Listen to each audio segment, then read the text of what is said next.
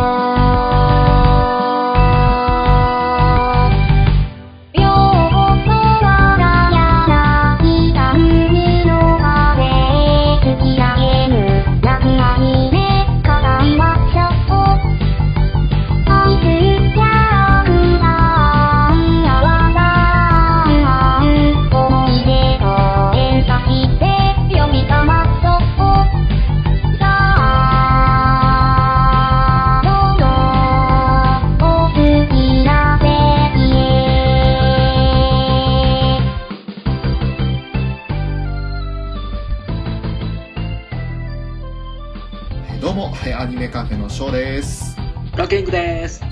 い、今日もよろしくお願いいたしますお。願いします。えー本日はですね、えー前々回のガンダム0080、そして0083回に引き続きまして、ゲストをはいお呼びしております。親バカゲームミュージアムのコロさんです。どうもお久しぶりです。お久しぶりです。はい。あの、全然久しぶりな感じはしないのは、前のちょっと、時間がかなり暑い時間を過ごしたからなんだと思うんですけれども、いやー、そうですね。また懲りずに、ちょっとガンダム会に参戦させていただくっていうことで、はあもうあの、なんとかまた今回も食らいついていきたいと思います。い。今日ちょっと前回はやりすぎちゃったんでね。私いやいやいやいやいや、もうトップエースなんで、いやアいやもう、裏トップエースなんで、ねそれはもうね、はい。本当に癖が強すぎて、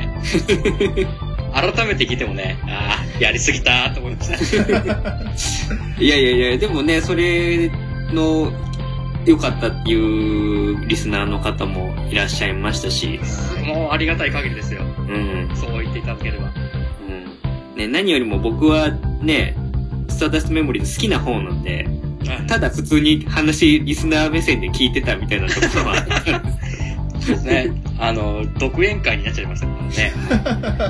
今日もなんとか頑張って食らいついていきたいと思いますので、よろしくお願いします。そちらこそ。よろしくお願いしますます。はいえーそんなコロさんをお迎えして、本日取り上げますのは、えーガンダムの中では最新作にあたりますかね。機動戦士はいガンダム鉄血のオルフェンズを取り上げたいと思います。はい。こちらは2015年の10月から2016年の3月まで2クールで第1期が放送されまして、えーそして今年の秋から第また第2期が放送予定であるということでですね、えーちょっと早めの取り上げにはなるんですけれども、えーぜひ見直しがてらですね、どんな話だったかというのを振り返ればなと思っております。はい。はい、本日はどうぞよろしくお願いいたします。よろしくお願いします。お願いします。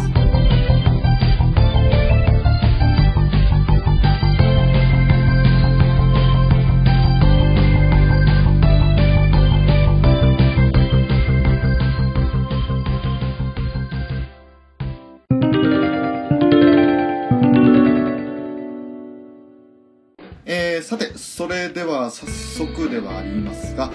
あらすじを振り返りながら、第1期、どんな話だったかっていうのを見ていきましょうか。はい。はい。全25話ある作品ではあるんですけれども、うん。だいたい3、4話区切りで、いろいろね、その話が分かれていまして、はい。でまずはその CGS という、クリュセガードセキュリティという民間警備会社のお話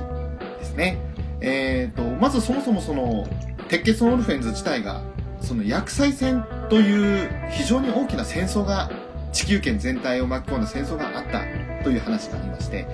はい。それの300年後の時代背景なんですね。うん。はい。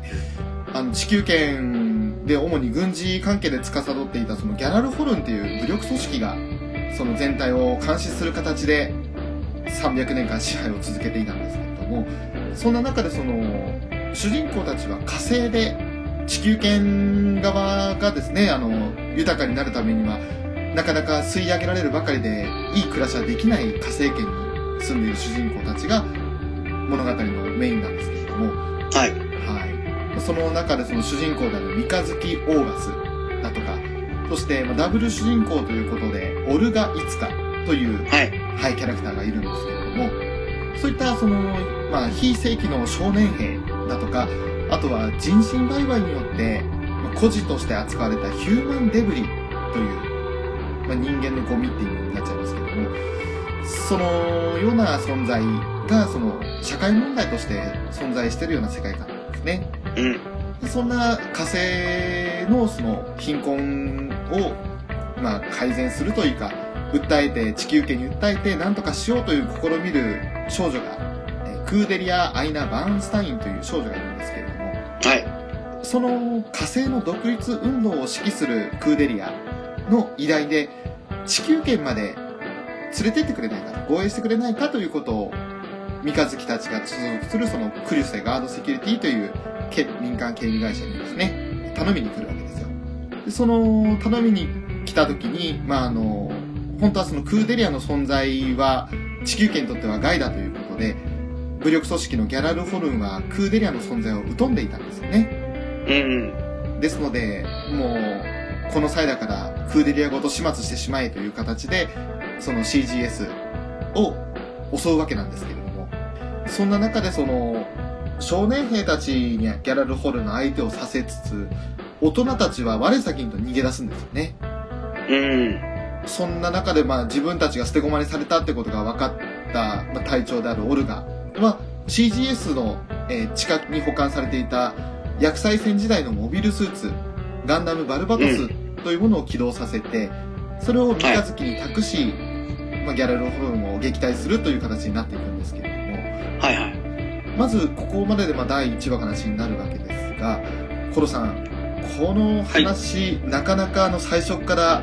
個人的には激しかったなってショーは思ってるんですけれどそうですね。結構この、大体この1話から3話ぐらいで、まあさっき言ってたその、今、主人公たちが置かれてる状況とかっていうのを、まあ一個一個細かくこう、説明していくんですけども、結構今までのそのガンダムの話よりは、どっちかっていうと、なんていうんですかね、割とハードな題材を持ってきたなっていう印象があって、そうですね。うん、第1話の、そのガンダムが出てくるところの流れはい。ですよね。あの流れまではかなりちょっと引き込まれて、うん。見てた記憶があって、お、今度のガンダムはなんか違うぞっていうのがですね、はい。その前のちょっと G のレコンキスタがあまりについていけなかったので、それもまああっただと思うんですけども、はいうん、お、今度はなんかちょっと全然違うぞっていうので結構1話持ってかれて、うん。で2話3話で徐々にこう、他のその火星が置かれてる状況とかっていうのも徐々に分かってきて、はい。そこから大人たちに対してこう、えー反旗を翻すっていうような形の流れになっていくっていうのは、ちょっとつかみとしてはかなり面白くて、もう、ちょっとこっとぐっと心を持っていかれた感じの導入部だったと思いますね。そうですねうん。個人的にあの今その反旗を翻すクーデターを敢行するっていうところがありましたけれどもなかなかその容赦のなさがあったじゃないですか あの、ね今お前ら置かれてる状況分かってんのかみたいな感じで反抗したらこうするぞみたいな感じで簡単にそのまあ大人のあねえー、と一軍の頭を打ち抜くとうん。いう描写がありましたけれどもそれだけ切迫した状況だっていうことを示しているシーンでもありましたしうん。お前らが好き勝手やってきた分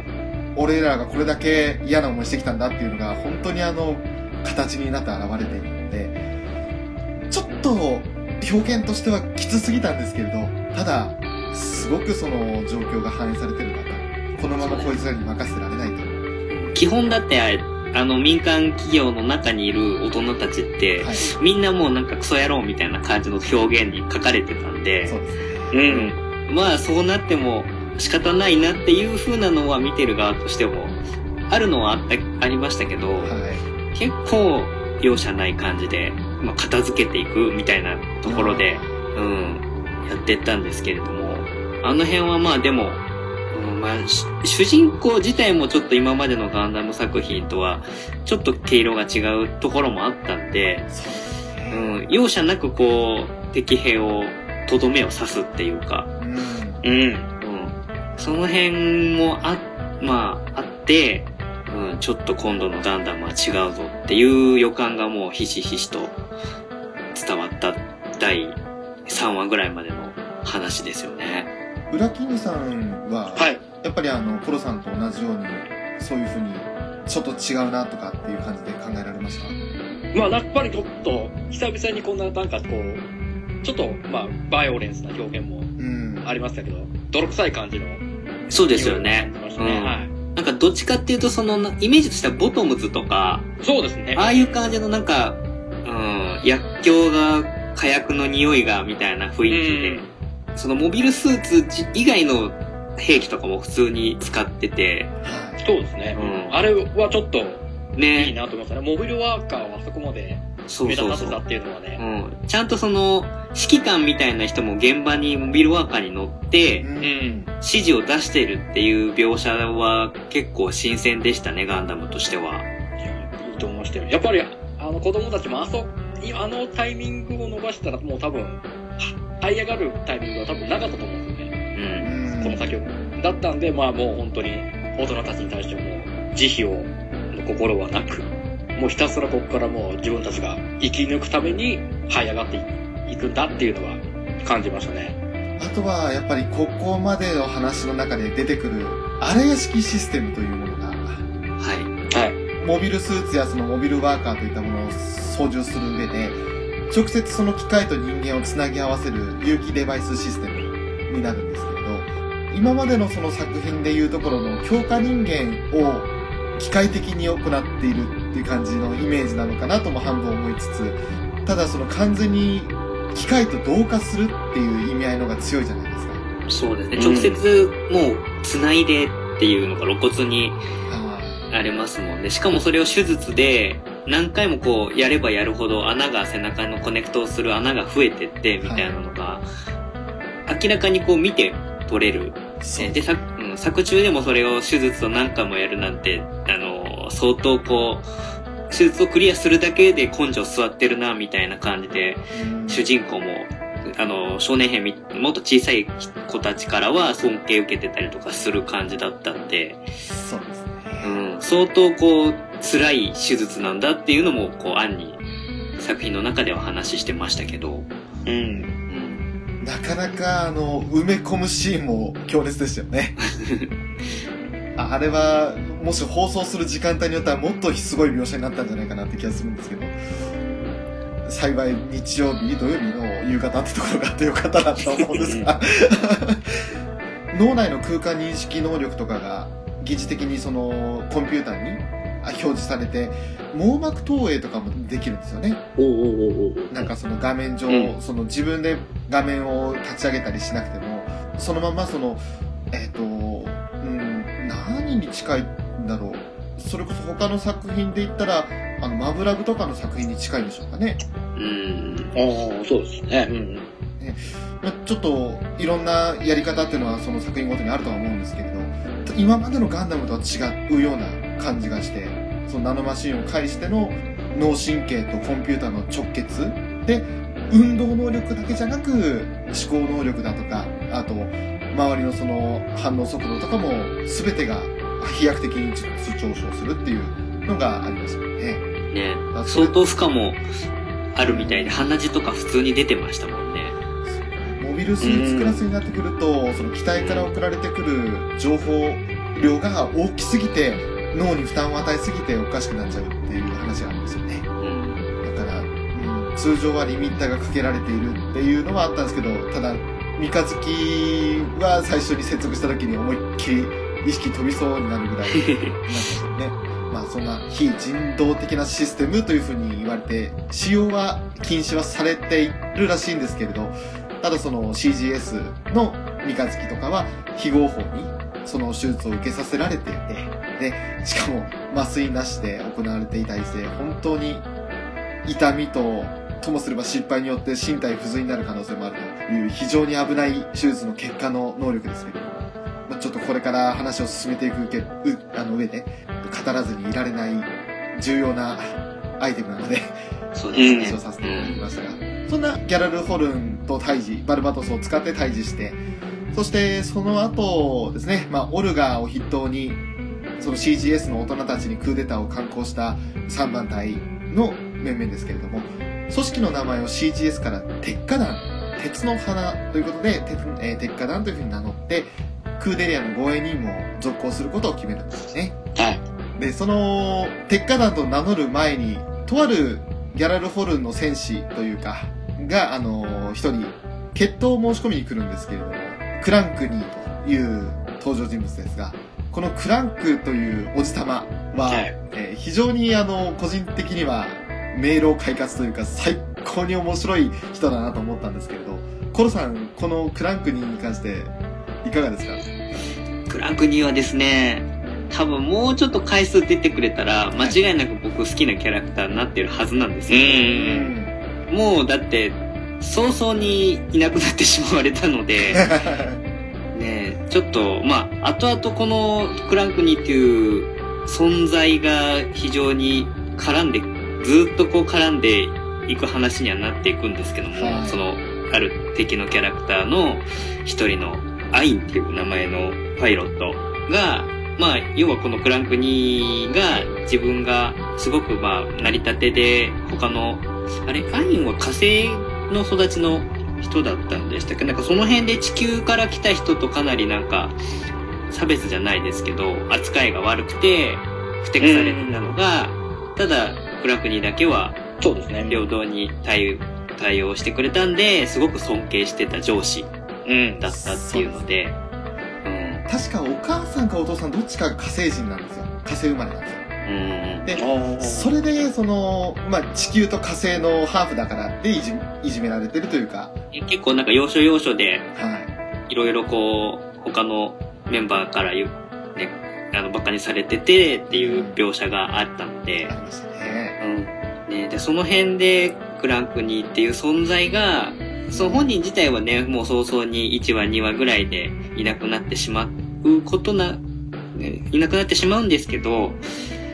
後々このアインの心に影を落として、どんどんこう、歪んでいくっていうのも、一つのちょっと別の、このオールフェンズの別軸の話としては、結構重要なとこだったりはするので、うん。そうですね。うん。ねちょっとかわいそうだけど、ある意味、アインも主人公というか、アイン視点で語る物語もありだなっていう感じですよね。そうですね。ちょっと、うーん、ちょっと、うんちょっとなんとも言えない物悲しさが伴ってくるのは、否めない感じですけども。でも、アインなりに、まあ、浮き沈みありましたけれども、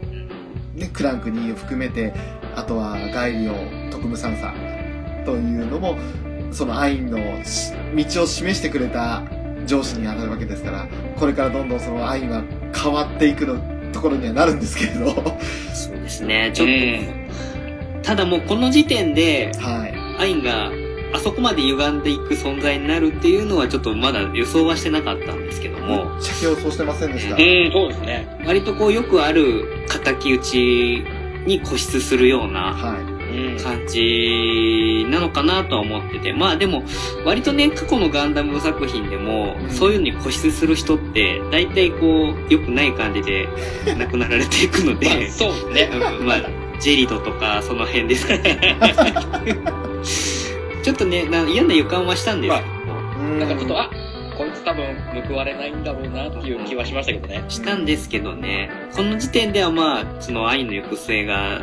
ちょっとあそこまで悲しい感じになるとは思ってはなかったですよね。そうですね。だから、逆に言ったら、まあ、一、その敵討ちを目論む部下みたいな感じだったのが、ものすごく躍進したというか、かなり前に出てきたなって感じがしたんですけれどそね。それはおいおい話していくとしまいます。はい。はい。まあ、そんな、えー、アインも含めてなんですけども、まずはその、クランクニーと、えー、三日月が一騎打ちをして、そして、クランクニーは相手が子供だということもあって、多少の油断と、そして、まあ、舐めてかかったわけじゃないんですけど、そういう風に三日月には見えたという形で、三日月に圧倒されてしまうんですよね。うん。簡単にそのコックピット潰されてしまってで、まあ、自分でも自分の始末をつけることもできないから手伝ってくれるかって言いかけたところで容赦なく三日月は拳銃で撃ち殺すと、食い組みで打ちましたからね。ね、うん。俺あれはちょっとさすがにちょっとやりすぎじゃねえかとは思ったんですけどまあでもそれだけ三日月たちも切羽詰まった状況で余裕のない状況だってことを示してるとは思うんですがうん。ただその後、まあ、腕につくね、ミサンガミがね、あの、それを、の匂いを嗅いで、ふっと落ち着く三日月も、またそれもまたそれで自分を取り戻すための行動だったんだろうなとは思うんですけれど、やっぱりああいうことばっかりしてるとおかしくなっちゃいますからね、人間。うん。ねまたちょっとその、三日月オーガス、はい。この主人公に値するキャラクターっていうのも、結構独特ですよね。そうですね、今までにはない。ちょっと、なんか主人公なんだけどう、んいろいろこう、うーん、足りないって言うと変なんですけど、うん。なんか尖ってる、うん主人公に持ってなきゃいけなさそうな要素がなくて、うんで、そのなんかそういう冷酷な面とか、容赦ない点とかっていうのは、今まで以上のキャラクターよりも強調されて描かれてるんで、はうん、主人公なんだけど、ちょっとなんか、感情移入はしづらいタイプの主人公。ではあるかなっていうとこですよね。あの、共感非常にしにくいんですよ。うん、ちょっと、ね、極端な話、その、喜怒哀楽がないじゃないですかうん、。うん、その感情の色が全くない無機質な感じなんで、やっぱりその、あ感情移入するかしないかってなると、ちょっとしづらいっていう部分があるあるんでしょうね。ですね。途中からどの感情はだいぶ出てきましたけどね。ただ、うん最初の方は本当に喜怒哀楽が薄い。でもその、どの部分もちょっと自分でも戸惑ってましたもんね。うん。なんだこの感じって。うん、そうですね。初めて感じた感覚っていう風に出してたんで。うん。それだけその物事全体を冷めて見てるというか、とりあえず仲間を殺したくない、殺させないっていう感じで仲間を守るという名目で戦ってるような感じだったね。そうですようね。ん。結局、三日月自体は何かこの戦いの先に何かあるものっていうのを見てるわけじゃなくて、はい。それはオルガの役目だからっていうのは徹底してそれはもう最初から最後までずっと言い続けるじゃないですか。うん。と、あの作品の中の重要なセリフの一つにもなるとは思うんですけど、うんオルが次は何をすればいいっていうのがずっと問いかけてましたよね。ね、もう第1話の時からずっと、うんそうですね。俺はその言われたことをただやるだけだよっていうことをずっと言い続けてるんでう、んうん、なんか不思議な主人公、今までない本当感感覚としてはいなかった主人公っていうのではありますよね。うん。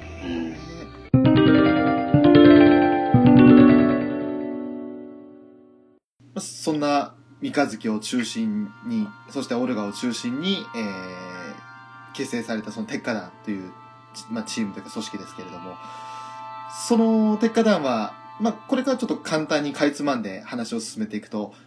そのイサリビという戦艦を、もともと CGS の戦艦だったものを回収して、で、えークーデリアを地球に送り届けようということで、えー出発をするんですが、途中でその、本当は地球の案内役にお願いしていた奴らが、実はそのギャラルホルンと通じてしまっていて、で、ギャラルホルンから、まあ、攻撃を受けるような状況になってしまったと。うん。で、それでも、ギャラルホルンから、あのーなんとかかわしながら話、あのー航路を進めていくためには、なんとか地球の案内役が必要だと。いうことで、で、ギャラルホルンも、その、嫌がるというか、結構対立していい感じにその戦える大企業で、テイバズっていう企業があると。で、うんそうんこにちょっと頼んで、後ろ盾もらわないかって話になるわけですよね。ただ、そんな中、あの、逆にテイバズの、えー、方から、そのテイバズの下部組織にあたるタービンズっていう組織が、はい。逆にあの、羨ましい組織ですよね。羨ましい組織ですね。ハーレムそうですね。非常にこう、羨ましい。はい。あのまあ、そのタービンズのリーダーであるナセ・タービンといういる人物が男がいるんですけれどもその男以外その戦艦に乗っているのは全て女だとで全員がナゼの、えー奥さんだという超ハーレムな戦艦なんですけれども、ね、尖ってますよね。ね。あの、鉄火団はもう、少年兵、みんなほほとんど男っていうのに、えでここに来て今度女ばっかりの舞台っていうので出てくるっていうのが、ー ね、結構その辺の勢力の構成図みたいなのも出てくる組織出てくる組織、うん、こう一個こう、尖らしてきてる感じがしましたね。ですねうん。でもまたそのナゼを含めて登場してるそのパイロットたちもみんな優秀じゃないですかタービンズは。ねえ栄光も含めてですけれど。本当に操縦技術にあの優れた。それこそあの荒屋敷搭載していないその埋め込んでない子たちですから、そうですよね。ねそんな中でもあれだけまあ三日月と渡り合ったりできるぐらいの力を持っているパイロットたちなんで非常に優秀なパイロットたちなんですけれど。まあそんなタービンズとえー鉄火団は、一応その、対艦戦に突入するわけですよね。はい。はい。あの、ちょっと話が合わなくて、本当はテイワズに後ろ盾についてほしいんだって言ったんですけど、拒否して、えーで、しかもその、なぜ自体は、もともとその CGS の社長から財産引き渡しを要求してくれっていうふうに言われていて、それで、その、鉄火団がそれを拒否したことで、ちょっと戦闘になってしまうんですけれど、ただ、その戦闘の最中に、えー、まあ、オルガたちが、タービンズの、えー船の方ですね、ハンマーヘッドの方を制圧寸前までなんとか追い込もうとするんですよね。はい。でそれによって、その、ナゼは認めて、で、あの、まあ、もう戦闘はやめようと。で、鉄火団とテイワズで、その、兄弟の、あの、取り決めを持ちたいと、持つために、代表のマクマノ・バリストンっていう、その、テイワズの代表のもとに一回行こうと。でそこで、まあ、テイワズに加入するようにということで進められるんですよね。このシーンでちょっと話したいのが、あの、漢字で名前を書くシーンがあったじゃないですか。はい。はい。三日月オーガスと、そしてオルガいつかですけど、あれはなかなかな当て字でしたよね。無理やり当ててる感は丸出しでしたけれども。三日月の三日月はもともと漢字でしたけど、まあそうですよね。オーガスなんかあの、王様の王に我、主にって書いてオーガスですよね。あとはオルガなんかは、御の字にとどまる我で、あとは威力の意図を、えっ、と、都に花でしたか？なんかすごく、うん。オルガいつかって、よー当てたなと思ったんですけど。ね、まあでも、ね、あそこでちょっとなどっちかっていうと和な感じですよね。テイワズっていう組織が、まあ最初情報出た時はどういう組織か全然わかんなかったんですけども、うん。いざ出てくると本当になん、なんていうのかですね、企業っていうよりは、うん本当なんか人気映画的な組織のようにうん映って。しまって、で、兄弟杯みたいなのもやるじゃないですか。そうですね。うん。だからあここでなんかそういう感じで出してくるんだっていうのは、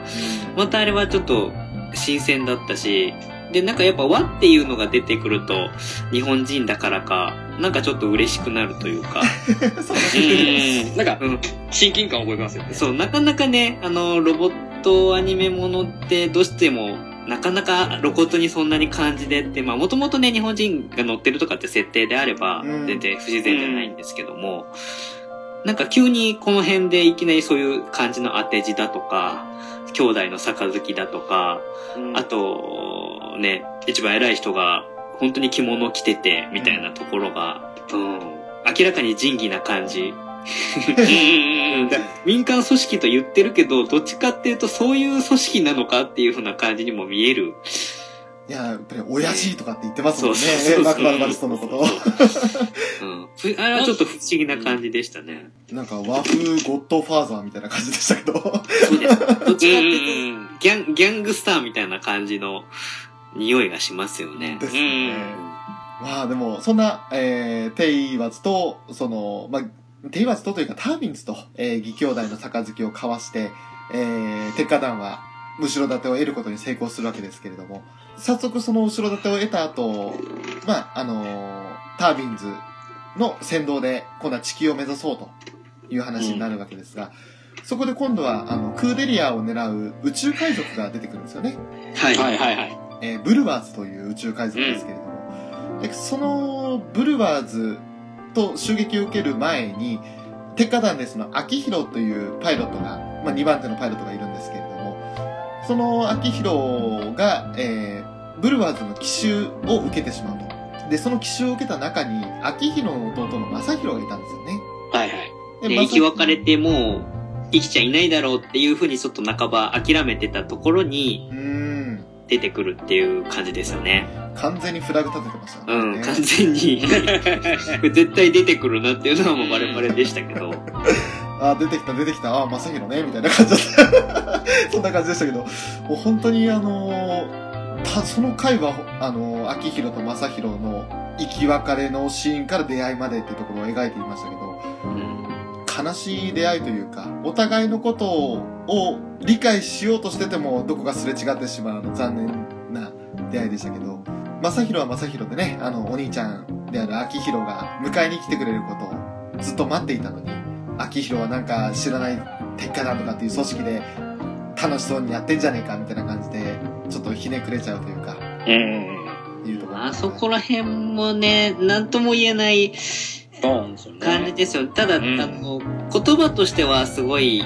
ね、きつい言い方をしつつも、でも結果的にはかばったような形になるじゃないですか。ですね。あの辺がなんか、ただ単純なその言葉通りのことだったのか、うん。その裏の部分もやっぱり少なからずあったのかはわかんないんですけど、うん。うんあの辺は何とも言えない、ね、普通に考えると、スパロボで行けばあそこはもう生存フラグが そうですね。うん仲間になるルートができる流れじゃないですか。うん。ですね。うん。多分、あの、オルフェンズがスパロボに出てくるとなると、多分ここのルートは生存ルートがあると思うんですけど、ですね。ですね。うん。うん。ね、ただ、結果としては救えなかったですよね。そうなんです。正宏たちを指揮するというか、こき使ってるクダルという人物がいて、まあ、これまたなかなかあの、ムチムチな、そんで、ちょっと、ね、あの、お姉な感じのキャラクターでしたけれども、うん。俺、このキャラクターまたちょっと衝撃でね、わーと思って、こういなーと思ったんですけど、いでも、そあの、そいつの上官もなんか豚みたいな顔してましたよね。やー、そうでしたね。なんかもう、宇宙海賊っぽいなっていう。もうこいつ人間じゃねえんじゃねえかって思うような感じの。ねえ、なんかこの、オルフェンズって結構その、露骨になんか、クソみたいなキャラクター、本当にクソみたいに描くじゃないですか。ですね。ねえ、まあ、いかにも海賊で、その場の目先の利益に飛びつきそうな感じっていうので書いてきてたからう、ーん。うん。ねえ、そこに対してのこの容赦ない感じっていうのは全然何とも思わなかったんですけど、はい。ん。うんただね、単純にその、弟が救えなかったっていうところの悲しさが一気に持ってったので、うーんえ本当に些細な誤解というか、うんまあ、正宏がもう少し、もうちょっと正宏と秋広で話できる時間があれば、きっと変わっていたんだろうなってところなんですけど、その話の邪魔をしたのがこのクダルってバカですよ。クダルが、お前何やってんだよみたいな感じで、そのまま抑えてろみたいな感じで、秋広を抑えてる正宏に命令を下すんですけど、ただ、正宏はそのギリギリになって、秋広の拘束を解いて、そして、秋広をかばって、クダルに殺されちゃうんですよね。うん。でそれを見た三日月はブチギレて、クダルをぶっ殺すんですけど、その、まあ、うんちょっと、悲しい流れもあったんですが、ただその後にあの戦死した仲間たちがたくさんその中でいてあの宇宙で花火を上げるじゃないですかはい。氷の花火ですね。氷の花う火、ん。うん。葬式をしようということでそうですね。あの回僕すごく印象的で、うんうん。なかなかこの仲間たちの、なんていうの葬儀をするっていうシーンって、はい普通だったら入れない話だと思うんですけど、そううん。あえてあそこを入れてきたっていうのはすごい印象的で、うんで、あえてそのメンメンバーのまあアイデアで、あの、どうせだったら綺麗に見送ってやりたいからっていうんで、まあ疑似的に花火みたいなことを起こして、うん。で、見送っていくんですよね。それで、それは、あの、戦ってた、その、海賊側に無理やり使わされてた少年兵たちの中でも、うん。生き残ったメンバーが一緒に、まあ、鉄火団の一員になって、で、そっち側の亡くなった仲間たちも一緒に弔うみたいな流れだったんで、そうですねうん、あそこはすごい僕、うん、そんな派手なシーンじゃないんですけど、うんあの回はすごく印象的で、うん、好きだった回ではありましたね。オルガがよく言うんですけど鉄火団は家族だっていう表現をしてるんですがうん。その家族の死をねあの悼むという形を表現したシーンだと思うんですけれどやっぱりね家族だったら葬儀を挙げるのが当然だろうというところもあるのでうん。そういったところで、まあ、あまりね、当人たちはそういった葬儀っていうものに、そういう風習もあるんだみたいな感じで驚くぐらいだったと思うんですけれうん。ど。でも、それをやることによってね、みんなそれぞれまた、あの、死んでいた仲間のたちのためにっていう気持ちを新たにして、今度また地球に向けて航路を向けるわけですけれども。そうですね。その後、まあ、地球に向かう途中で、ドルトコロニーというところに一回、その寄るんですけれど、こはいれも。ともとあの、テイマツから頼まれていた仕事で、荷物、そのドルトコロニーに、えドルトカンパニーというところに届けてくれと言われていて、うん。それを届けにその寄るわけですが、そこで、その、実はただの荷物だと思ったものが、大量の武器だったってことがそこで分かって、うん。で、そのドルトの住民たちは、ここに武装蜂起をしようというふうに計画をするわけですよね。うん。そうですね。うん。住民たちも結構、生活としては苦しくてう、ん。うん。今までは火星圏の人たちだけなんか苦しい生活してるっていうような情報で来てたのが、は地球圏に近いところでも同じような状況にある人がいるっていうことをここで主人公たちも目の当たりにするしい。、うん。う。うんん。で、その中でのこのちょうどクーデターに巻き込まれていくような感じになっていくっていうお話だったと思うんですけど、はいはいはい。うん。そこで、まあ、三日月、クーデリアと共に、その、ドルト3というところに、えーコロニーに来ていたビスケットという、鉄火団の参謀役なんですけれども、が、その、ここはもともと、あの、自分の出身地なんだと。で、ここにはお兄さんが住んでるということで、で、お兄さんに連絡を取るんですよね。そしたら、お兄さんはお兄さんで、その、ビスケットのことを出汁に使って、クーデリアを捕らえようとするんですよね。はいはいはい。ただその時そのビスケットを、まあお兄ちゃんと会いに行くって時に、一人で不安だったら、ついていくよって言ったアトラという、その、うん同じね、テカ団の、まあ、団員がいて、そのアトラのことをお兄さんはクーデリアだと思って捉えて拷問をかけるんですよね。うん。まあ、実際に拷問をかけるのは、あの、ギャラル・ホルンの、まあ、兵士なんですけれど。でも、アトラは、ギャラル・ホルンにその拘束されても、絶対にその口を割らなくて。で、その、あまりのしぶとさに、もうちょっと、地球かどうか連れてって、薬かなんかで話させろ、みたいな話になってくるんですけど、うん。そんな中で今度はあの、ビスケットと、えーアトラが帰ってこないことを心配した三日月たちが、えー探しに出ると。ね、ドルギャラルホルンに拘束されたビスケットたちを救援に向かって、で、無事に助け出すんですが、その後、コロニーでは暴動が起きてしまうんですよね。はい。うん。結局結果的にもう武力放棄、ギリギリまであの我慢しようっていうんで、クーデター側のリーダーの人は抑えてたんだけど、うん。まあ、あのー事前に仕組まれたクーデターだったんで、そう。うん、もう結果的に武力放棄を強制的にやらされるみたいな感じでしたよね。コロニーの人たち側が撃ったみたいな仕掛けをギャラルホルンがするんですよね。うん。うんうん撃たれたからやり返すみたいな名目で鎮圧に動くんですけど、でもその鎮圧の仕方が容赦なくて、ほとんど殺すんですよね。はい。うん。せっかくそのまあ武装放棄は最終手段で話し合いで解決しようというふうにしていたコロニーの人間たちはどんどん殺されてしまって、スナイパーがクーデリアを狙うんですけど、まあそのクーデリアを守るのは、その次女でフミタンという登場人物がいたんですが、はい。うんそのフミタンがクーデリアのことを命がけで守って、体を張って守って、で、のフミタンは命を落としてしまうわけなんですが、この話はね、あらすじでパーッと喋っちゃうと、フミタンとクーデリアの関係が、すごいあっさりしすぎてて、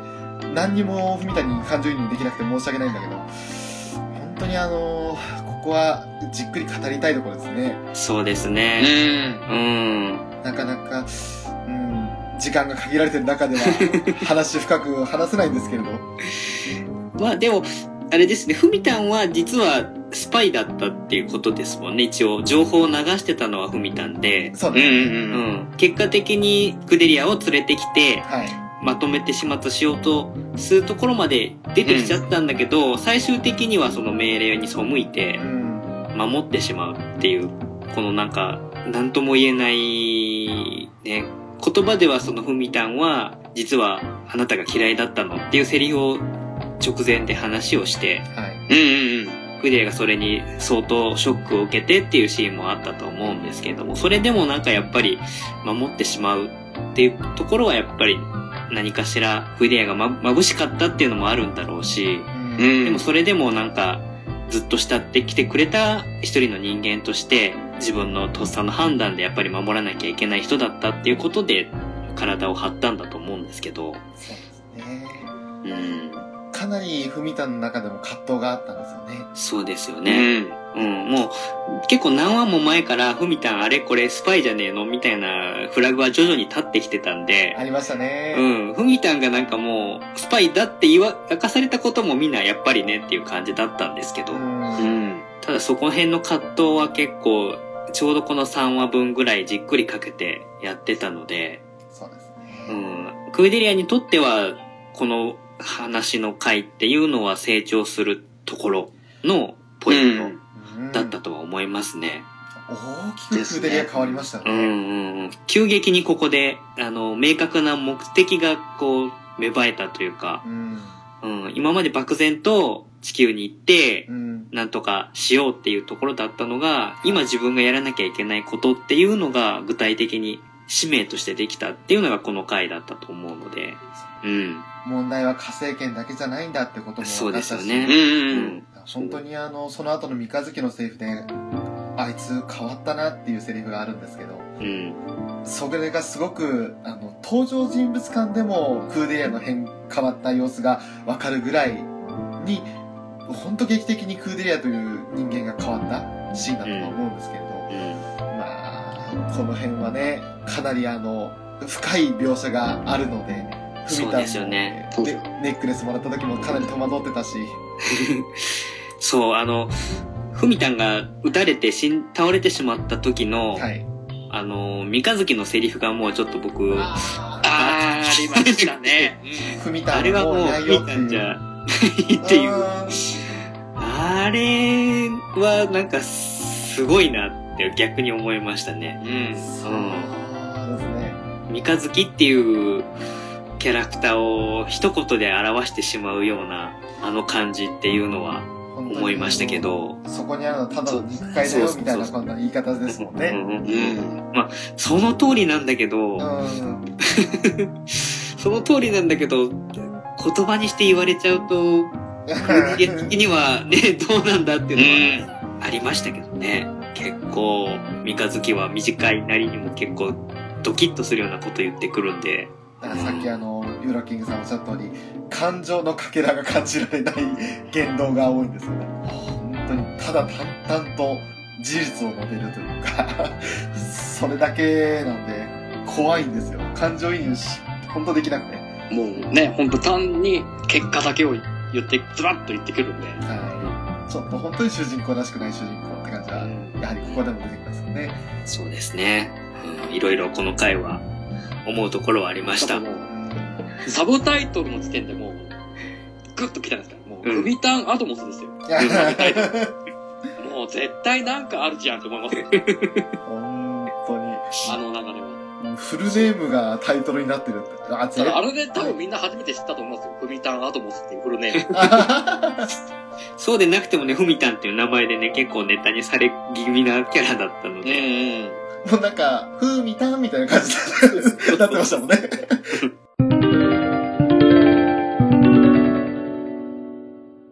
もう、ふみたんを亡くしてしまったクーデリアなんですけど、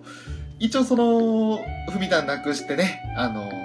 変わろうとし始めたクーデリアがまず先に行ったのは、テレビ放送を通じて、そのギャラルホルンの非道を、真相を伝えるということだったんですが、それによって、そのギャラルホルンは、一瞬手を出すことをためらって、そのまま鉄火弾を、そのまま逃がすことにするんですけれど、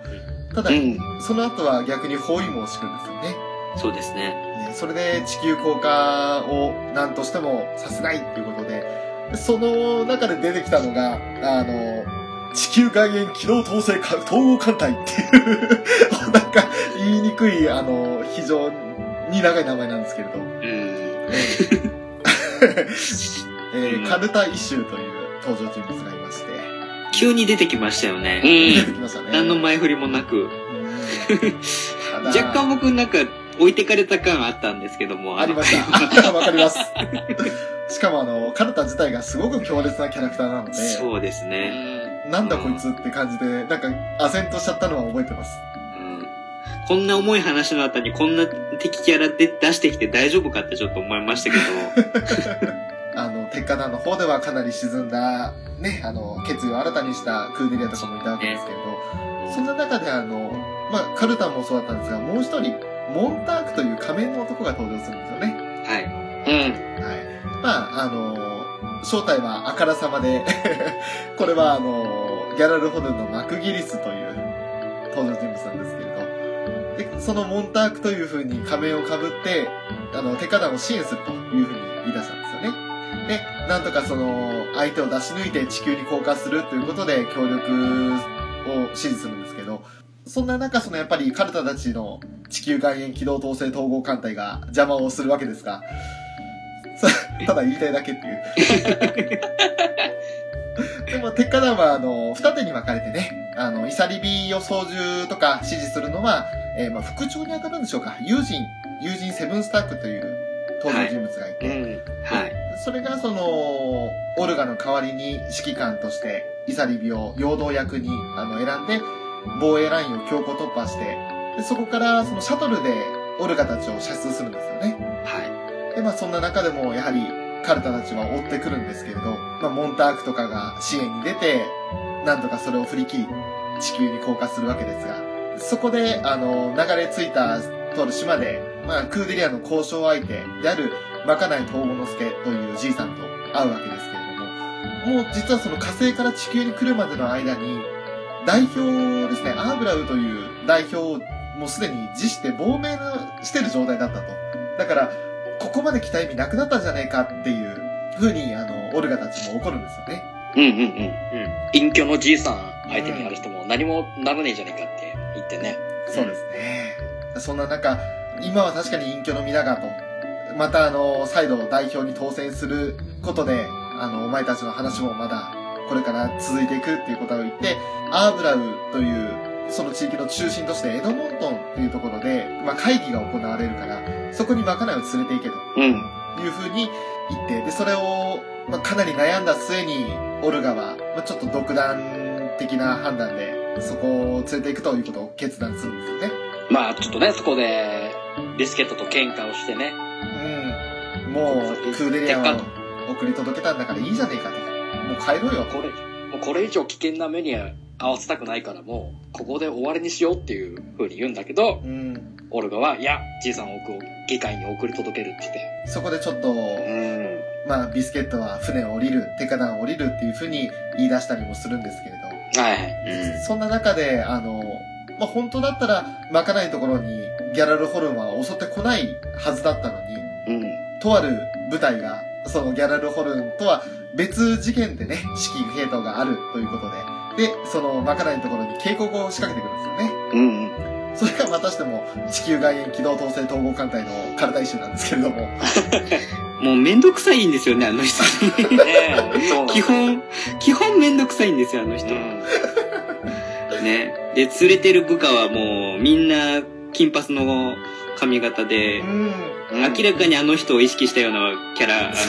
の、部下ばっか集めてる、下にはべらしてる感じっていうのがもうなんかほんとめんどくさい感じがして。どどんだけマクギリス好きやねんっていう。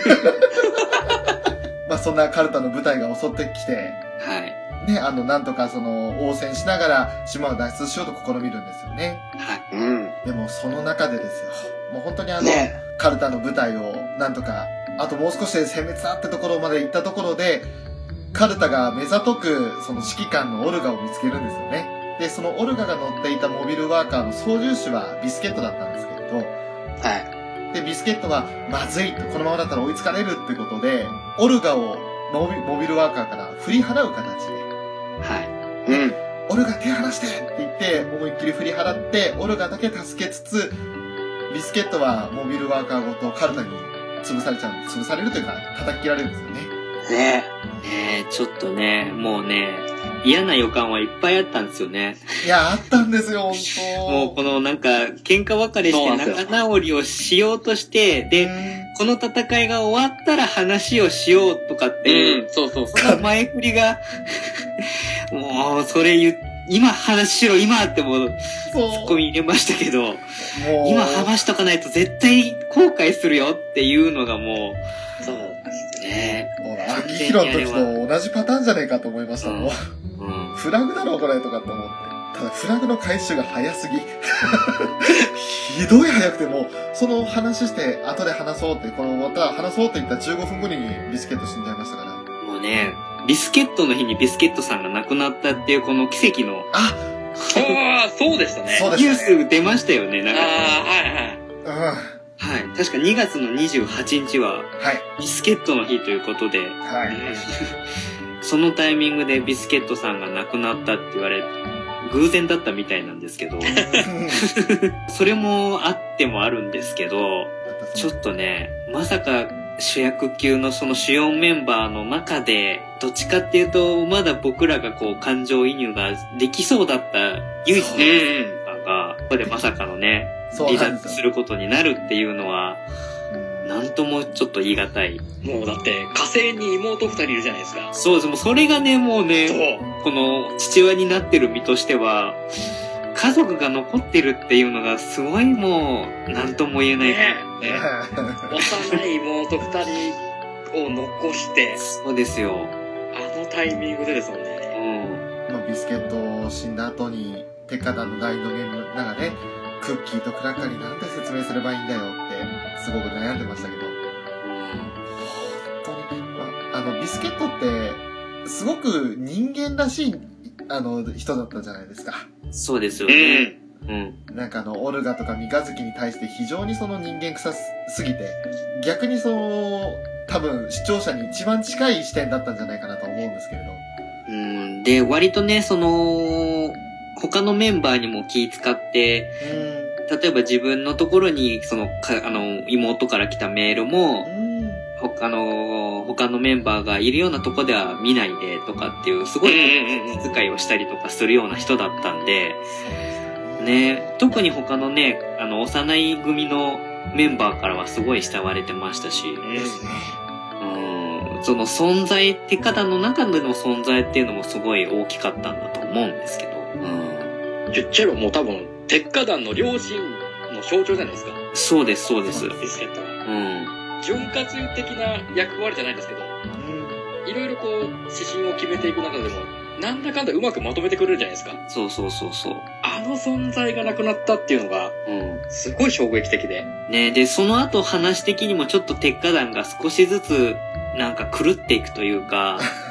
ちょっとなんかこう、うん。修羅の道に進んでいっちゃうみたいな。そうそうもう自らこう戦う。今までは逃げてるっていう感じだったけども、うんもう命を賭して戦う相手だっていう感じになっていって、そこがなんか見ててちょっと怖さも感じたりもした、して、するような表現がいっぱいあったって思うんですけど、ただ、ただ僕思うのは、ここでビスケットが死ななかった場合って、うん。最後の作戦がもしかしたら成功しなかったんじゃないかなっていうのもちょっと思ってて。ああ、なるほど。そうですね。うん。ここのなんか、ひその皮肉な感じっていうのは、そうです。確かにその今後の作戦の上でやっぱそのビスケットの死っていうのが大きなうん。モチベーションになりましたからね。そうそうそうそう。うん、で、あとはその限られた時間っていうのがあった作戦だったんで、最終的な作戦としては。そうなってくると、やっぱりビスケット的には、やっぱ犠牲者出したくないっていう気持ちの方が強くなるはずだから、うん。うん、あそこまでこう強硬的なことはやらなかった可能性もあるなって考えると、うん。うんここが結構この話のターニングポイントとしては、すごく大きなところだったのかもしれないなっていうのは改めて終わってからですけど、思いましたね。きっとあの、メリミットさんと一緒になってオルガを止める立場になりますよね。うんうん。うん。えーもしくはその戦っても、小さい年少組の奴らは助けるとか、うなんんとか被害を抑えようっていう風には動く人物だったとは思うんで、そうですね。うん。あまりにも惜しい人を亡くしてしまう鉄火団になってしまそうですね。まあ、その後は、どうしてもね、その鉄火団、ビスケットの弔い合戦だということで、いうふうに話が進んでいくわけですけども、その前にそのやっぱりオルガ自身もビスケットの死を受け止められないでずっと塞ぎ込んでしまうんですよね。うん。うん。ただそこで三日月ですよ。あの、叩き起こすみたいな感じになるじゃないですか。ここが俺たちの目的の場所なのか？みたいな感じで。えー時々、時々つうか毎回ですけど、本当、なんですかね、あいつは。いや、あのー容赦ないやつですよね、敵にも味方にもっていう感じで。うん。そうですね。自他問わず厳しいという言い方を超えてちょっと度が過ぎてる感じがするので、本当にあの、まあ主人公らしくないといえば主人公らしくないんですけれど、あそこまで感情移入できない、なんだこの怖さって思うのも、本当珍しいなとは思うんですよね。うん。まあ、そんな三日月の、えー、叱咤を受けて、オルが立ち直って、これはあの、ビスケットだけじゃなく、これまでに命を散らしていた団員たちの弔い合戦だって言って、で、これから俺らの前に立ちふさがる奴は全員敵だっつって、今までは逃げてきたけれども、全部潰していくっていう宣言をするんですよね。うん。それで、その、まあ、メリビットさんとかは、まあ、テイワーズの監視役なんですけれど、その、ちょっと懸念をすると。まだちっちゃい子供たちもいるのに、そんなことをしたら将来がっていうふうにね、いうふうに懸念するで憂慮するんですけれど。でそれでも、やっぱりあの、もうこいつらの耳には入らねえよってことで、うん。で、そのままね、あの、エドモントを目指して出発するんですけれど、その途中でまたしても現れるのが、いや、うん。あの、あの女ですね。えー、またしても、あの、地球外機動統制統合艦隊のカルタ一種が 出てくるんですけれども、もうね、あの、ほんと空気読まない感じ、やめてほしい。もうね、なんか、さして強くもないって、で、なん、なんていうんですかね、形ばっかこう、気にしてる感じっていうのが、もう明らかにそのギャラルホールの今の状況みたいなのを象徴してる人ではあるんでしょうけど、そうですうね。ん。なんか、ああのい空気読まない感じっていうのがもう、非常に、その前後のテカナ側の。状況にも相まって、あ、でも、なんでしょうね。スカッとはしないんですよね。なんか難しいところうで。ん。あの、最古のカルタはちょっと、逆にその、三日月がひどすぎて、カルタの方に正直あの、同情しちゃったんですよ。もうね、なん、なんかもう、誰を応援していいのかわからないみたいな話に、もううんもはやそうですねなっちゃったので、こっちも怖いし、こっちも空気読まないし、うーん、あーなんだろう、この、この感じっていうところでずっと追いかけてた感じですね、後半の話は。わかります。今まではなんか鉄火団に、その、相対する、敵対するギャラルホルンだったっていう感じだったんですけど、うん。なんかちょっと鉄火団が行き過ぎた感が出てきて、ギャラルホルンの方が、まあ、言うなれば正義なんじゃないかみたいなところも、若干出てくるんですよね。なんかもう、なんかかわいそうだなっていう感じになってきちゃうんですよね。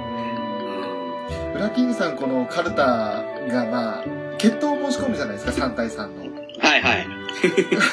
この3対3の決闘を申し込んで、準備時間に30分やるって言った瞬間に、まあ、例の三日月くんが、うん。そんな30分とか関係ねえよみたいな感じで、いきなりその先制攻撃を仕掛けるじゃないですか。はいはいはい。あのシーンどう思われましあのね、なんだろう、なんか、言い方悪いですけど、やっぱりもう、かませ犬感がすごすぎて、ちょっと。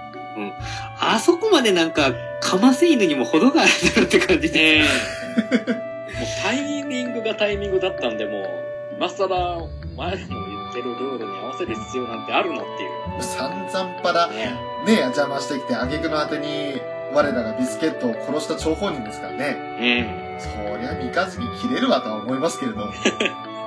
しかもあの、バルバトスの武器が、レンチのなんか。ねじ切るみたいな感じの武器だったんで。余計にそれがね、なんか、残酷な感じにも映るんでねすけど。本当。に。ないですよね、レンチね。なかなかないですよね。大型レンチっていう、ああいう武器ないですよ。ないですね。挟み込んで、カッターで切り落とすっていう。そう。いやー、まあ、でもあのー、でも容赦なさを表すには最高の武器だったかなとは思うんですけれど。うん びっくりしましたけどね。で、まあ、本当にあの、簡単にね、付き人二人は倒されて、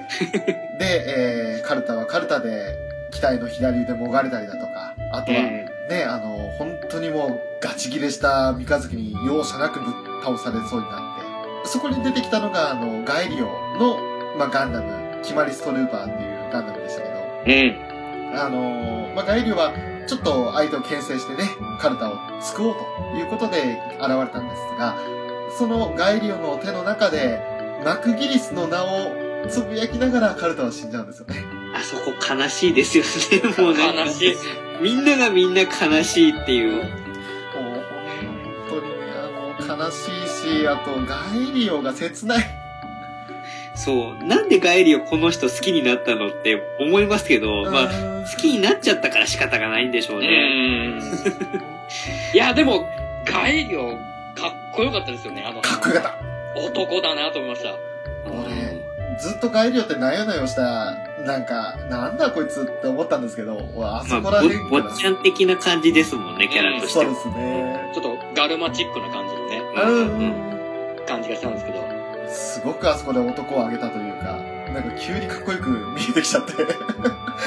その前にあの、アインのことをどうするかで悩んでたあたりからもだいぶガエリオっていう存在が変わってきたとは思うんですけれど、うんうんうん。えーまあそのアインのことで悩んでいたっていうのが、実はその宇宙空間でね、あの、ガエリオがちょっと三日月に倒されそうになった時に、アインは実はそこでかばって、ガエリオをかばって重傷を負っていたんですよ。はいはいはい。でも生命維持装置致命傷ですよね致命傷ですうね。ん。生命維持装置なくしてはもう生きていられないような状況になっていて、で、あとはもう、もちろん、普通の人間として意識を戻すことはない状態だったんですよね。うん。なんとしてもその、上司の敵討ちをさせたい、まあ、クランク2の弔いをさせたいっていうことで、ガイリオはすごく悩むんですけれど、そこでその、マクギリスがアインを生かすためには、アイン自体をその、荒屋敷システムで生かすしかないよと。その本来の荒荒屋敷システムっていうのは、もともとその人間を機械にくくりつけるのが、もともとのやり方だからということで、モビルスーツの中にアインを入れるんですよね。それが、その、グレイズアインという機体になるんですけれど、本当にあの巨大なモビルスーツで、まあ今までのガンダム作品に言うならば、サイコガンダムみたいな感じになるんでしょうか。そうですね。それが。よりなんかこうね、うん露骨にこう、機械と一体化させるみたいな感じの、はい。強化人間とかよりもさらにちょっと、一歩足を行っちゃいけないとこに踏み込んじゃったみたいな感じの、そうですね。もね、う完全に表現ですよね。人の道は踏み外してる手法ですうん。うんね。うんうんうんうん。機械に埋め込むパーツのような存在でしたね。そうですうね。ん。うん。そんな状態になって、でも、でも、アインは、それで、あの、ガエリオに感謝するんですよ。ありがとうございます、うんトムサンサって。その頃からでしたっけ？ガエリオ、特務サンサじゃなく、ボードウィン特務サンサっていうようになったの。あ、呼び方変わってましたっけ？確か、あの、名前で呼ばなくなったんですよ。ああ。ああ、そうかもしれないですね。なんか、これは、どういう意図があってそうしたのかは、ちょっと、まだよく調べてないんですけれど、うん。それだけその脳が機械的になったのかなっていう意味もありますし、うん。うん。そんなそのグレイズ・アインが結局その手方に立ち塞がるわけですよね。パート2に続くよ。ゆっくり聞いていってね。